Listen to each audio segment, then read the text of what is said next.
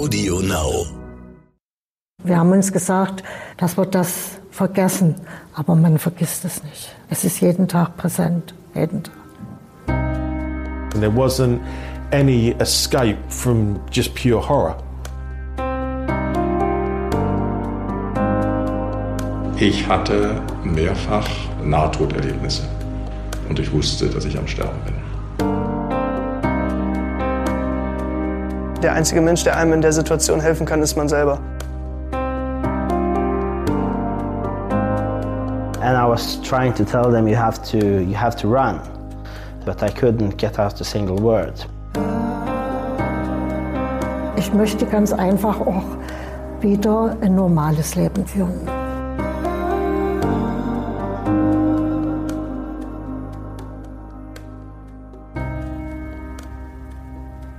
Nach einem Terroranschlag ist für die Menschen, die überlebt haben, nichts mehr, wie es vorher war. Sie sind Unschuldige, sie waren zufällig zur falschen Zeit am falschen Ort.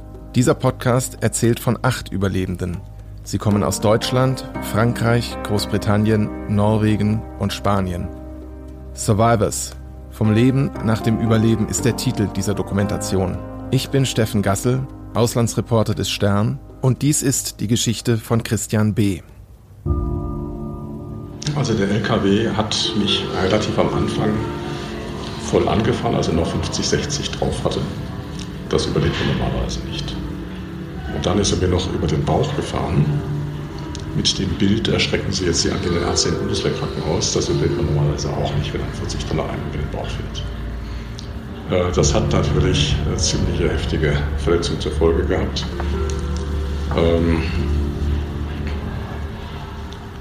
Mir fehlt die Hälfte der Bauchspeicheldrüse, mir fehlt die Hälfte der Leber, ähm, mir fehlt mehr als die Hälfte des Dickdarms, mir fehlt der S-förmige Darm, ähm, mir fehlt die linke Niere ganz und die ganze Milz ganz.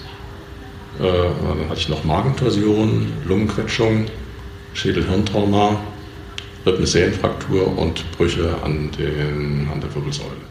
Der Mann, den wir in diesem Podcast Christian B. nennen, heißt eigentlich anders. Äh, wir sagen auch nicht genau, wo er wohnt. Ähm, all das ist auch für die Geschichte und für das Verständnis dessen, was er erzählt, äh, gar nicht wichtig. Der Grund, dass Christian B. anders als andere Protagonisten unserer Survivor-Serie anonym bleiben will, besteht zum einen darin, dass er einfach aus persönlichen Gründen nicht möchte, dass er mit seinem Gesicht, mit seinem Namen äh, so eng mit diesem Anschlag verwoben ist und in Verbindung gebracht wird. Und es hat auch noch einen zweiten Grund bei Christian B., nämlich, dass er sich zu dem Zeitpunkt, als wir sprachen und als sich dann das Interview anbahnte, Ende letzten Jahres, dass er sich da erstmals, glaube ich, seit dem Anschlag konkret wirklich Hoffnung machen durfte, in eine Art von Berufsleben wieder zurückzukehren. Nicht mehr in dem Umfang Vollzeittätigkeit, äh, irrsinnige Stressbelastung, wie er das vor dem Anschlag äh, hatte. Aber dass es doch sozusagen diese Aussicht gab, dass er vielleicht demnächst doch wieder zurück in seinen Beruf kehren könnte. Christian B. wollte sich nicht fotografieren lassen. Damit war einerseits klar, dass er in dem Format unsere Geschichte für den gedruckten Stern keinen Platz finden kann, weil die Menschen, die wir dort porträtieren, eben im Bild und dann äh, äh, mit ihren Testimonials vorkommen. Und ich wollte ihn aber trotzdem gerne treffen und habe ihn dann gebeten, ob wir trotzdem ein Interview machen können, ohne in dem Moment äh, ehrlicherweise genau zu wissen, wie ich das dann verarbeite. Ja, und dann haben wir uns verabredet für den 14, 14. Dezember 2018 in seinem Heimatort so ein kleines Dorf und ähm, geht eine Straße durch, da ist eine Hauptkreuzung, da liegt die Kirche und gegenüber ist das lokale Wirtshaus und schräg gegenüber äh, das Bürgermeisteramt. Und äh, genau dort haben wir uns getroffen äh, und verabredet im Rathaus. Berlin, 19. Dezember 2016. Gegen 20 Uhr steuert der Attentäter einen gestohlenen Sattelzug in die Menschenmenge des Weihnachtsmarktes an der Kaiser Wilhelm Gedächtniskirche am Breitscheidplatz im Ortsteil Charlottenburg. Durch die Kollision mit dem Fahrzeug sterben elf Besucher, mehr als 70 werden teils schwer verletzt. Das zwölfte Todesopfer ist der ermordete Speditionsfahrer des Lkw. Christian B. war Berufspendler. Er hat in einer hohen Führungsposition in Berlin gearbeitet, aber seine Familie lebt im Rhein-Main-Gebiet. Und er ist jahrelang an den Wochenenden fast jede Woche hin und her gefahren äh, zwischen Berlin und dem Ort, wo seine Familie lebt. Und das bei einem wirklich hohen Arbeitspensum, extremer Arbeitsbelastung. Die hat er auch beschrieben, dass er dann häufig wirklich sehr, sehr wenig Zeit für Privatleben, für seine Hobbys und andere Dinge hatte. Und an diesem 19. Dezember 2016, an dem Tag des Anschlags, kurz nach 20 Uhr, war das genauso eine Situation. Da ist also Christian B., der Berufspendler, spät aus dem Büro gekommen und muss noch schnell ein Weihnachtsgeschenk für seine Frau abholen. Ich glaube im KDW. Das war ein Tuch, ein Halstuch, was er seiner Frau zu Weihnachten schenken wollte. Und er hatte dieses Tuch also dann gerade noch schnell abgeholt, wahrscheinlich vor Ladenschluss und läuft über den Breitscheidplatz nicht wegen des Weihnachtsmarktes, den fand er eher unansehnlich, wie er mir im Interview gesagt hat, sondern weil er einfach in riesiger Eile war und weil es kürzer war, quer über den Breitscheidplatz, quer über den Weihnachtsmarkt zu laufen, als außenrum. Und in dem Moment passiert das dann, dieser Sattelzug steuert da in, in die Mitte der Buden und der Menschen äh, auf dem Weihnachtsmarkt. Und Christian B., so wie er es mir erzählt hat, war offenbar, bevor der Truck zum Stehen kam, noch von dem Truck erfasst worden, überrollt von einem 40-Tonner. Diese Verletzung überlebt man nicht. Und es gibt jetzt kurz oder gab im Septemberheft einer Zeitschrift der Berufsgenossenschaft auch einen Bericht der Pathologen, die dieses Thema denn dann auch aufgegriffen hatten mhm. und berichtet hatten darüber. Und äh, die haben halt die einzelnen Toten beschrieben. Insgesamt sind wohl drei noch ins Krankenhaus eingeliefert worden, die dort gestorben sind. Und aus der kühlen Sprache der Pathologen spürt man diese große Verwunderung, dass diese Menschen es mit diesen Verletzungen überhaupt noch ins, bis ins Krankenhaus geschafft haben. Das waren Verletzungen so ähnlich wie ich das hatte, die ich die hatte. Gut, das äh, führt natürlich dazu, dass ich, dass die Leistungsfähigkeit, die ich jetzt heute habe, äh, bei weitem nicht mehr die ist, die ich vor dem Attentat hatte. Äh, körperlich und auch mit der Konzentration merke ich das auch. Äh, das wird, ob ich nochmal jeweils arbeiten werden kann, so wie ich das gewohnt war, das wird sich erst noch zeigen. Es folgte dann ein langer Leidensweg. Er ist durch mehrere Stationen dann über ein Jahr lang gegangen. Er war erst im Bundeswehrkrankenhaus, ist dann in die Charité gekommen. Dort war er etwas über neun Monate lang. Dann kam er in die Reha die, wenn ich mich richtig erinnere, näher am Wohnort der Familie dann lag. Dort war er noch zum ersten Jahrestag bis ins Jahr 2018 hinein. Als ich ihn traf, war er sozusagen, wenn man die zwei Jahre, die zurücklagen, betrachtet, länger nicht zu Hause gewesen, als er zu Hause war. Also ich saß ja auch anderthalb Stunden mitten in Berlin auf dem Breitscheidplatz rum, bis mich ein aus eigenem Antrieb, weil er mal gucken wollte, ob er helfen kann, der Sanitäter mit seinem Sanitätsfahrzeug vom Bundeswehrkrankenhaus denn dann dahin fuhr und äh, denn dann meine schweren Verletzungen, inneren Verletzungen erkannt. Denn äußerlich war ich abgesehen von einer klaffenden Kopfwunde quasi so skalpiert, so von vorne, so vorne sieht man noch ein bisschen die Narbe bis hinten. Äh, das war, was man äußerlich an mir gesehen hatte. Mein erstes Glück war, dass ich einen Ersthelfer hatte, der auch medizinisch vorgebildet war und der mich denn dann diese gesamte Zeit auf dem Breitscheidplatz betreute und der mir auch hinterher von den Gesprächen, die ich mit ihm hatte und mit allem, was denn auf diesem Breitscheidplatz mit mir und drumherum passierte, äh, er ist so quasi mein Gedächtnis. Ohne den hätte ich das wahrscheinlich äh, gar nicht so lange geschafft, bis der Bundeswehrsanitäter mich denn dann eingesammelt hat dann ins Bundeswehrkrankenhaus gefahren. Dort äh, hatte ich Glück, dass äh, mit so die besten Chirurgen der Bundeswehr gerade aus dem Auslandseinsatz wieder zurückkamen. Von woher? Aus dem Südsudan. Mhm. Der Oberstarzt, der mich operierte. Und äh, die haben dann die ganze Nacht mehr oder weniger an mir operiert. Äh, einmal haben sie gedacht, dass ich das die nächste Stunde nicht mehr schaffe.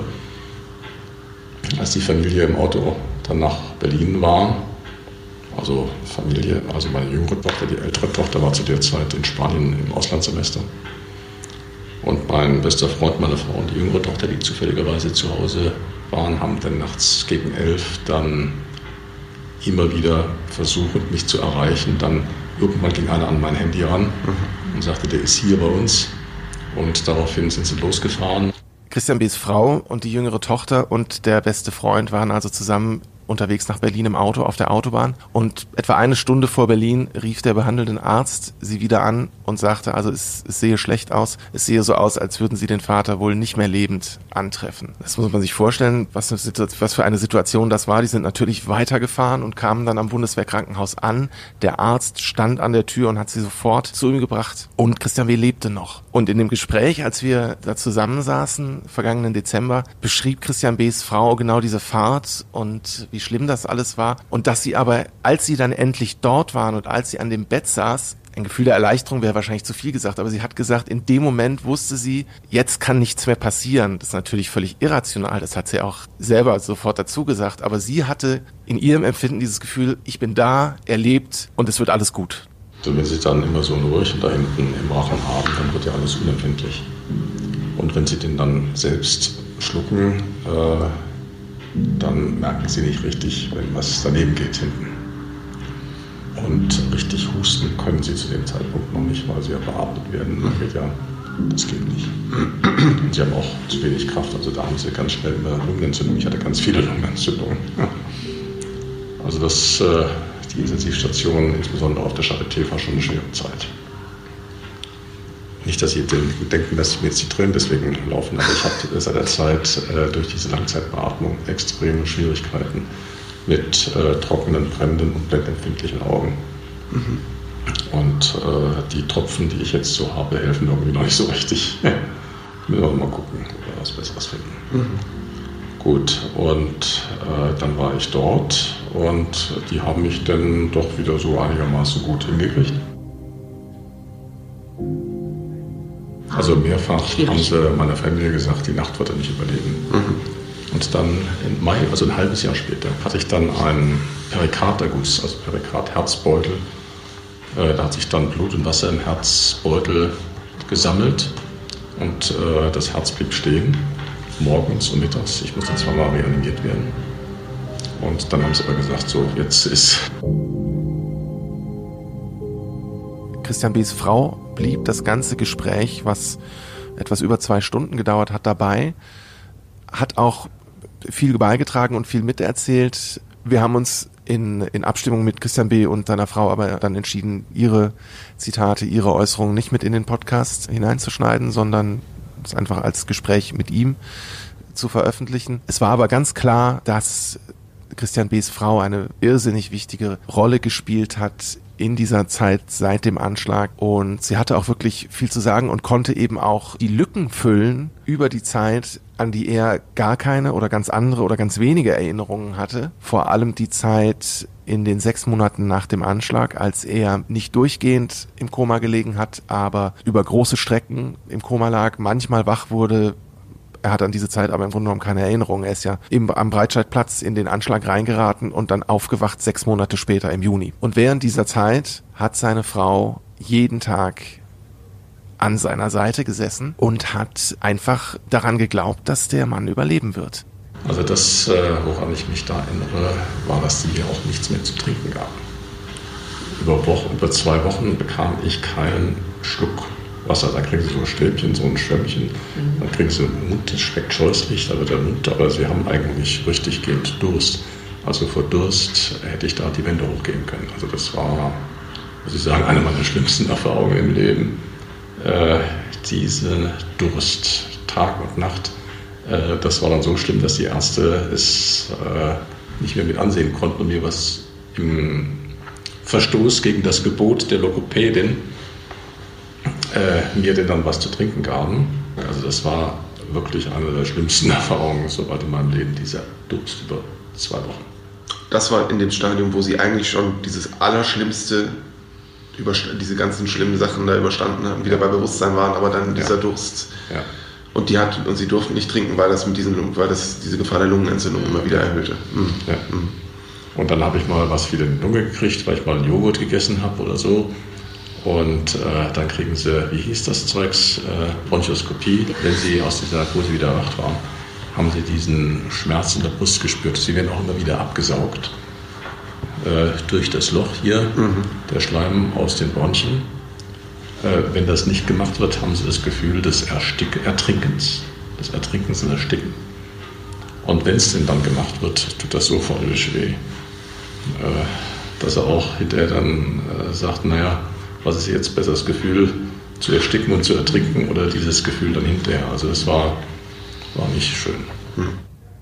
Beeindruckend war auch, mit was für einer Ruhe und mit was für einer Offenheit Christian B. über, über diese Sachen geredet hat, über dieses, über dieses Martyrium, über seinen Durst, wie er zwei Wochen lang vor lauter Durst die Wände hochgegangen ist, wie er einerseits, weil er nicht ordentlich schlucken konnte, solche Erstickungsgefühle gehabt hat und andererseits, wenn er dann bronchoskopiert wurde, um den, um den Schleim abzusaugen, danach solche irrsinnigen Schmerzen hatte, dass er eigentlich sagte, ich wusste gar nicht mehr, was schlimmer war, diese Schmerzen oder das Gefühl des Ertrinkens und Erstickens, das ich vorher hatte. Und dass er so offen über diesen Leidensweg und diese, wirklich diese Begegnung mit dem Tod redet und reden kann, das hat mit Christian B.'s Persönlichkeit und seiner ganz persönlichen Konstitution zu tun er hat auf mich wie, wie ein sehr gläubiger Mensch gewirkt.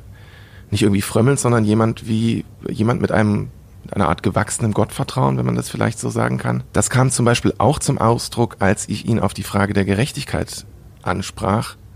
Haben Sie ein Bedürfnis, dass in irgendeiner Weise Ihnen Gerechtigkeit äh, widerfahren soll? Oder wenn ja, wie, wie, wie sähe Gerechtigkeit für Sie aus?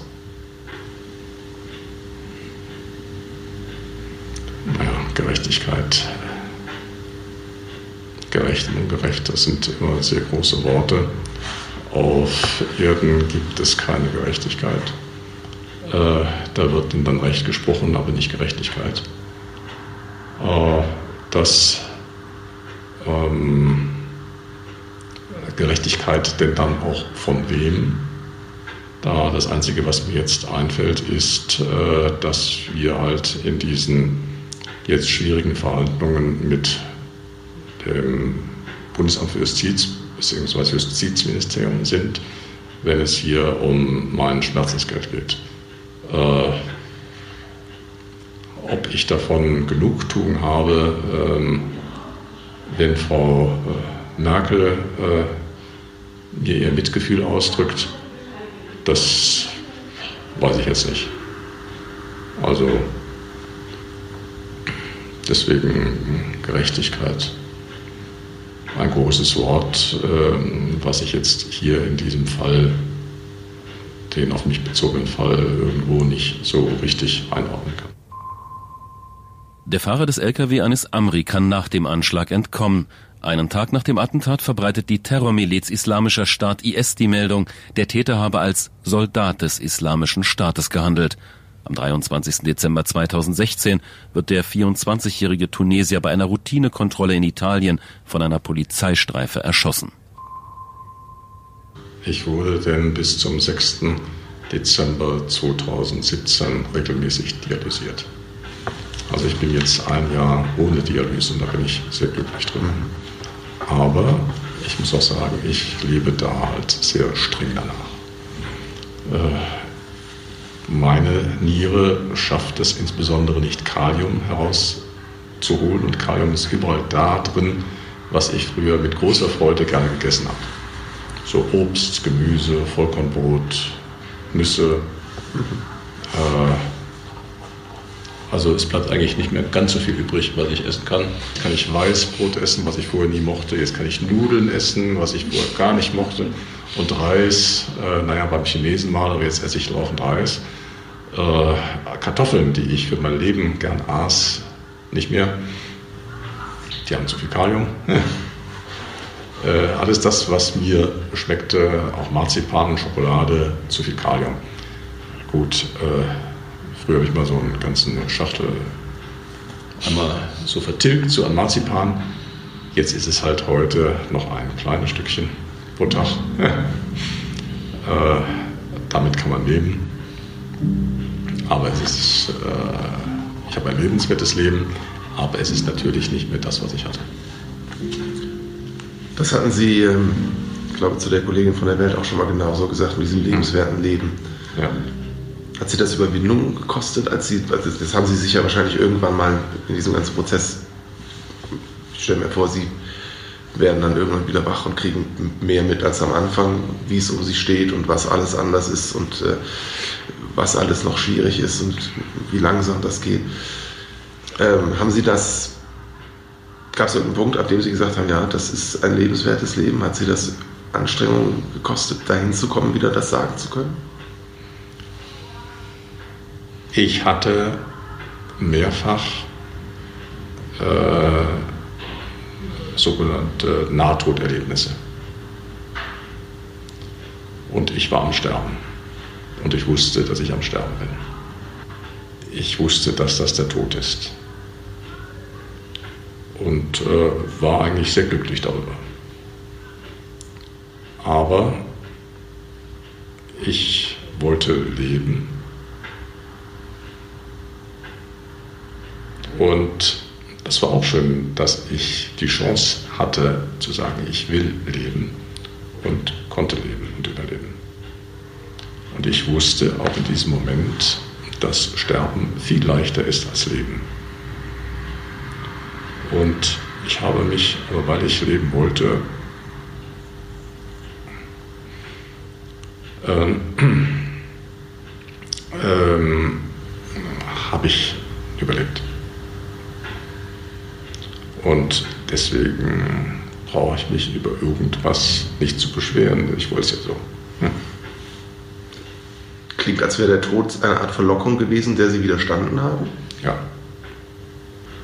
Aber dennoch, ich wollte leben, weil ich auch äh, sehen wollte, wie meine Kinder groß werden und äh, wollte auch meiner Frau was zurückgeben können. Deswegen sitze ich heute hier.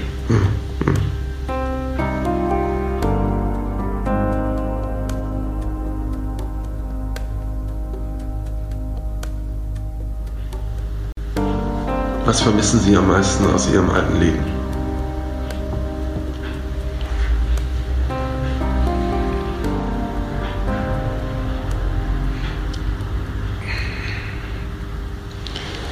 Körperliche Fitness. Äh, denn man ist halt schon beschränkt. Und auch so Sport und Musik, äh, das so wie ich das früher betrieben habe, werde ich wahrscheinlich in dieser Art nicht mehr machen können, wobei ich würde versuchen, ob das vielleicht doch noch irgendwie geht. Hm. Was haben Sie da früher gemacht für Musik, musikalisch und sportlich? Ähm, ich bin ja von Hause aus Forstassessor, hatte ich ja erzählt. Und habe auch schon frühzeitig äh, Jagdhorn, sage ich einfach mal so, äh, gespielt. Da ich jetzt nur noch halbes Lungenvolumen habe, habe ich immer versucht, so ein paar Töne rauszukriegen das war ein bisschen schwierig und äh, waren nur tiefe Töne. äh, da muss ich mal gucken, vielleicht klappt das denn dann doch, aber vielleicht halt auch nicht, weil nur noch halbes Lungenvolumen, das ist halt nicht viel. Mhm. Mhm. Und Sport auch. Ich bin äh, früher geritten, äh, als Student sehr intensiv, heute quasi hobbymäßig.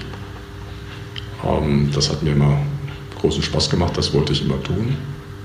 Aber das habe ich jetzt seit zwei Jahren halt, geht das nicht. Jetzt muss ich mal gucken, ob und wie.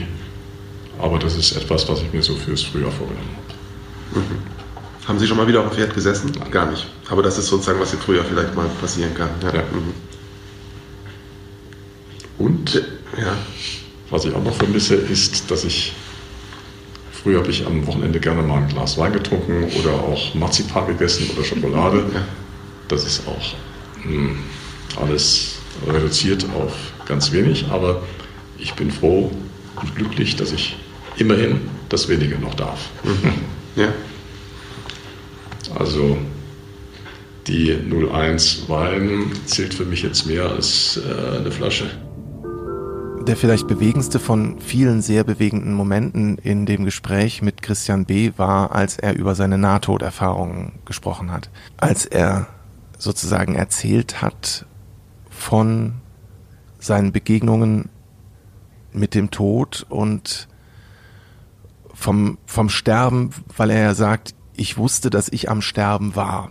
Und man muss sich vorstellen, der erzählt, wie leicht es gewesen wäre zu sterben. Und auf dem Stuhl neben ihm sitzt seine Frau. Die Frau, die während dieser sechs Monate, in denen Christian B. zwischen Leben und Tod mehrmals hin und her geschwebt ist, wo er mehrmals Herzstillstände gehabt hat, wo mehrmals Situationen waren, in denen die Ärzte gesagt haben, sie glauben, es geht zu Ende, die immer dabei geblieben ist und ihn bestärkt hat. Mit dem Durchschlafen geht das Früher habe ich immer durchgeschlafen, hatte da kein Problem mit. Klappt das heute immer noch nicht so richtig. Es wird schon ein bisschen besser. Ich kann manches Mal nicht einschlafen abends, weil ich mich so freue, dass ich lebe. Und äh, vor zwei Jahren wäre ich nie auf die Idee gekommen, über Gesundheit nachzudenken oder darüber nachzudenken, dass es toll ist zu leben.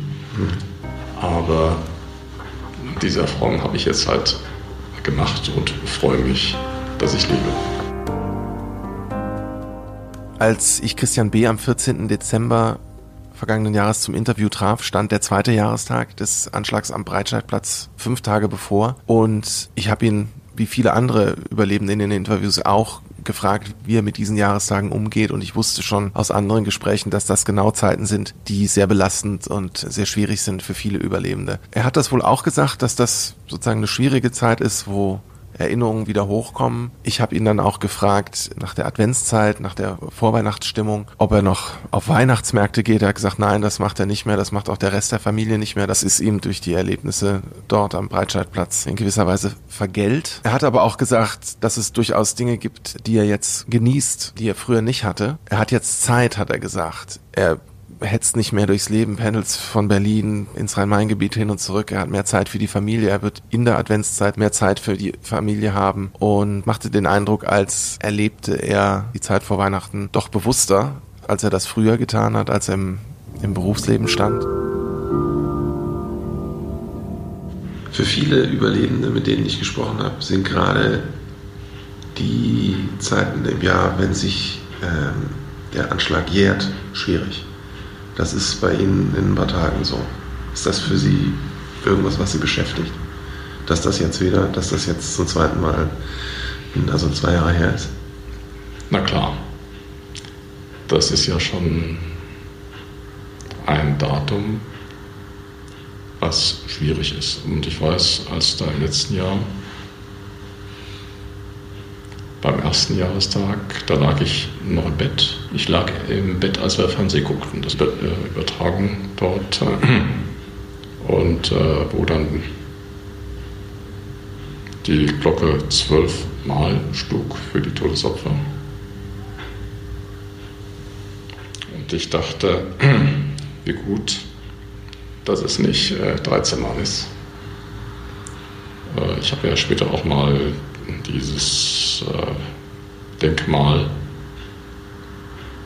angeguckt und habe dann festgestellt, ich wäre irgendwie so ganz unten rechts dann dahin gekommen. Wäre kein schöner Platz geworden.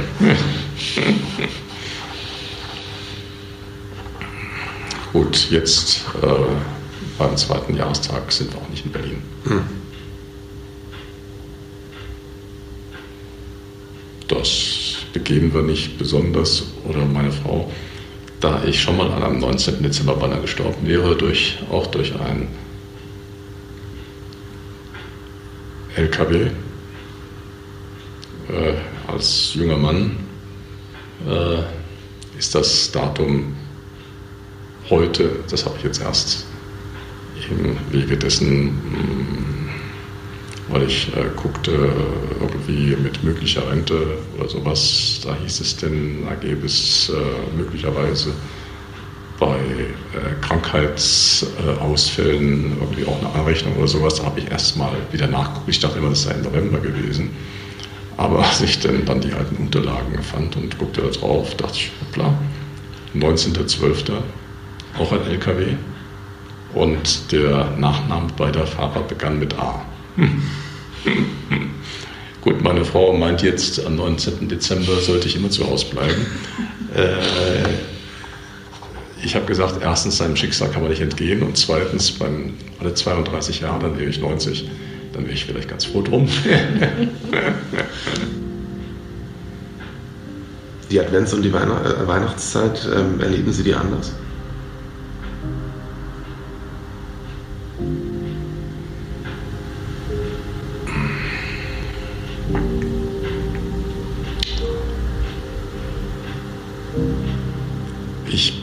Also bevor das Attentat war, hm, habe ich immer sehr viel gearbeitet. Äh, teilweise auch am Wochenende. Oder gerade im 2016 sehr häufig am Wochenende. Und war aufgrund dieser Arbeitsbelastung im gewissen Sinne gestresst und hatte keine Zeit für mich, wenig Zeit für Familie und wenig Zeit für Freunde. Ähm, das ist jetzt in diesem Jahr anders. Äh, seit ich jetzt aus dieser Reha, die sie mir dann nochmal aufgedrückt hatten, äh, raus bin, habe ich jetzt, ich sag mal, wieder Zeit, kann meinen Tagesablauf einteilen. Insoweit erlebe ich das bewusster und das ist ja auch diesmal das erste Mal, dass ich an Heiligabend und auch Weihnachten die ganze Zeit zu Hause bin und nicht zwei Stunden Ausgehurlaub habe. Äh, mit äh, einem wahrscheinlich dann wieder selbst geschmückten Weihnachtsbaum, äh, den nicht dann die Familie geschmückt hat, weil ich es nicht kann. Das habe ich ja früher immer gemacht. Äh, also insoweit ist das äh, für mich denn schon ein äh, ein anderes, ein sehr bewusstes Weihnachten. Ich saß gestern im Auto und ähm, per Zufall oder nicht, es kamen natürlich gerade auch wieder die neuesten Enthüllungen in der äh, laufenden Untersuchung äh, zu dem Anschlag vom, äh, vom 19.12.2016. Ähm, verfolgen Sie diese Dinge noch? das spielt ja in genau diese, äh, in genau diese Frage rein. Findet man einen Abschluss? Wann ist der richtige Zeitpunkt? Äh, das ist ja anders als bei anderen äh, Anschlägen, ähm, wo ich mit Überlebenden gesprochen habe, die davon betroffen waren, eben eine Sache, die noch nicht so lange zurückliegt, die weiter aufgearbeitet wird und die einen dann, wenn man, sag ich mal, ein normaler Medienkonsument ist und vielleicht abends die Tagesthemen guckt oder so, ja immer wieder vielleicht unversehens auch dann äh, äh, anspringt. Ist das was, was, Sie, was Ihnen wichtig ist? Verfolgen Sie das? Versuchen Sie das mehr auszublenden? Also diese Sachen verfolge ich intensiv.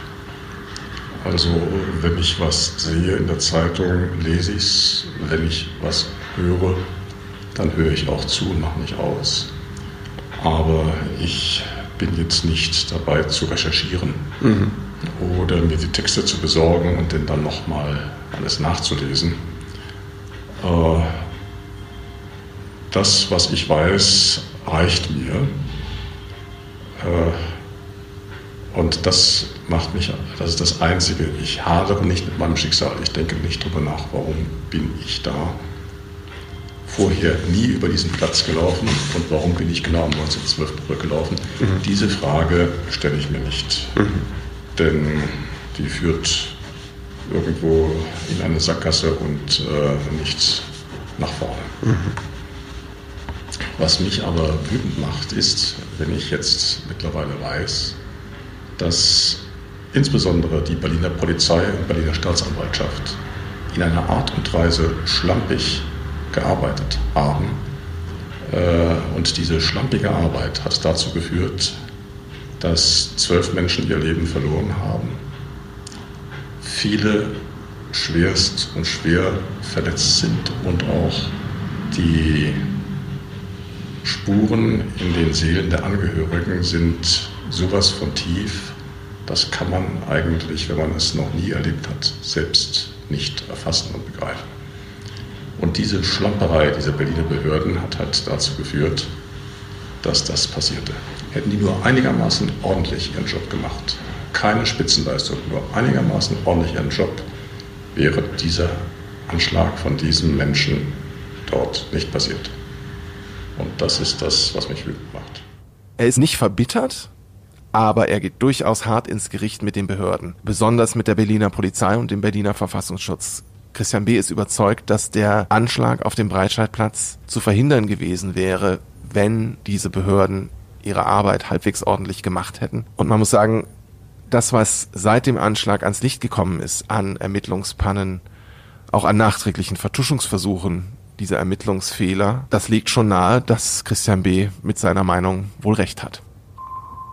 Der Bericht einer internen polizeilichen Taskforce zur Aufklärung des Anschlags auf dem Breitscheidplatz führt mehr als 250 Mängel, darunter 32 schwere Fehler der Berliner Polizei auf. Amri, der im Februar 2016 aus Nordrhein-Westfalen nach Berlin kommt, wird bereits von den Behörden in NRW als Topgefährder eingestuft.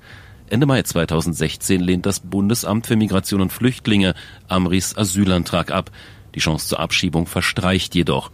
Weitere Gelegenheiten, Amri wegen strafrechtlicher Delikte auszuweisen, werden ebenfalls nicht wahrgenommen. Auch im Rahmen der Aufklärung eingesetzte Untersuchungsausschüsse in NRW, im Berliner Abgeordnetenhaus und im Bundestag ermitteln eklatante Behördenfehler und hinterfragen die Rolle der Sicherheitsbehörden. Dabei gerät das Bundesamt für Verfassungsschutz in den Fokus. Die ursprüngliche Aussage des ehemaligen Verfassungsschutzchefs Hans-Georg Maaßen, im Umfeld des Terroristen keine V-Leute eingesetzt zu haben, erweist sich nach der Recherche mehrerer Medien als vermutlich falsch. Im September 2018 räumen die Verfassungsschützer ein, bereits im Januar 2016 Informationen über den späteren Attentäter Amri gesammelt zu haben. Im Vorfeld der Veröffentlichung des Podcasts habe ich vor einigen Wochen nochmal mit Christian B. länger telefoniert. Es waren sechs Monate vergangen, seit wir uns zum Interview getroffen hatten und es war einiges passiert. Wir haben dann ein längeres Telefonat geführt, weil Christian B. viel zu erzählen hatte. Ich habe ihn zuerst nach einer Operation gefragt, von der er mir schon im Dezember erzählt hatte, dass die anstand und dass er da deutlich Bauchschmerzen vor hatte. Er hatte damals keine Lust und, glaube ich, auch ein bisschen Sorge, sich nochmal wieder unters Messer zu legen. Und die Operation war aber unumgänglich, weil sich zwei Blutgefäße verbunden hatten, die nicht verbunden sein sollen. Und das führte dazu, dass sein Herz sehr stark belastet war. Er erzählte dann, dass die Operation Ende Januar stattgefunden hatte und gut verlaufen war und dass er jetzt diese Entlastung des Herzens auch deutlich im Alltag spürte sagte aber gleichzeitig, gibt es jetzt neue Probleme mit der Bauchspeicheldrüse, also die medizinischen Probleme im Nachgang des Attentats. Diese Geschichte geht weiter. Außerdem hatte er erzählt, dass er gerade von einer Reise zurückgekommen war. Ich hatte mich schon gewundert, weil ich ihn über einige Wochen lang versucht hatte zu erreichen und das hatte nicht geklappt. Und es stellte sich raus, er war auf einer Kreuzfahrt gewesen mit seiner Frau im östlichen Mittelmeer, Malta, griechische Inseln, Sizilien und am Ende waren sie noch einige Zeit auf Mallorca gewesen. Und als er von der Reise erzählte, da wirkte Christian B fast beschwingt und wirklich glücklich und man merkte, dass er sich freute, dass er mit seiner Frau so eine Reise machen konnte und gemacht hatte jetzt. Als wir im Dezember miteinander gesprochen hatten, war das, glaube ich, überhaupt noch nicht absehbar, dass sowas so bald schon wieder möglich sein würde.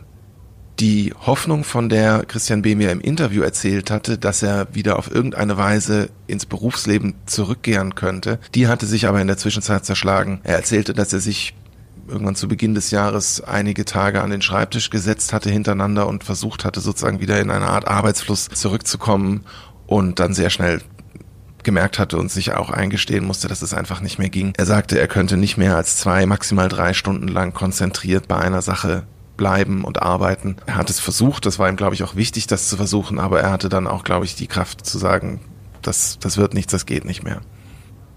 Dann erzählte Christian B., eine wirklich irre Geschichte darüber, was er in den letzten Monaten, also im Frühjahr und Frühsommer dieses Jahres 2019 hinter sich gebracht hatte, nämlich eine Odyssee, kann man nicht anders sagen, durch die Arbeitsagentur. Nachdem also klar war, er wird nicht mehr in sein Berufsleben zurückkehren können, war die nächste logische Folge, dass er Arbeitslosengeld beantragt. Bisher hatte er Zahlungen von der Berufsgenossenschaft bekommen, die liefen jetzt aus, das war der nächste logische Schritt. Er ist also zur Arbeitsagentur gegangen und erzählte mir, er hätte viermal an separaten Terminen dort erscheinen müssen, jedes Mal mit langen Wartezeiten verbunden. Einmal erzählte er mir, hätte er vier Stunden im Stehen warten müssen. Das muss man sich vorstellen. Jemand, der so schwer verletzt war und noch immer mit den gesundheitlichen Folgen dieser Verletzungen kämpft, steht vier Stunden und wartet, dass er im Arbeitsamt drankommt.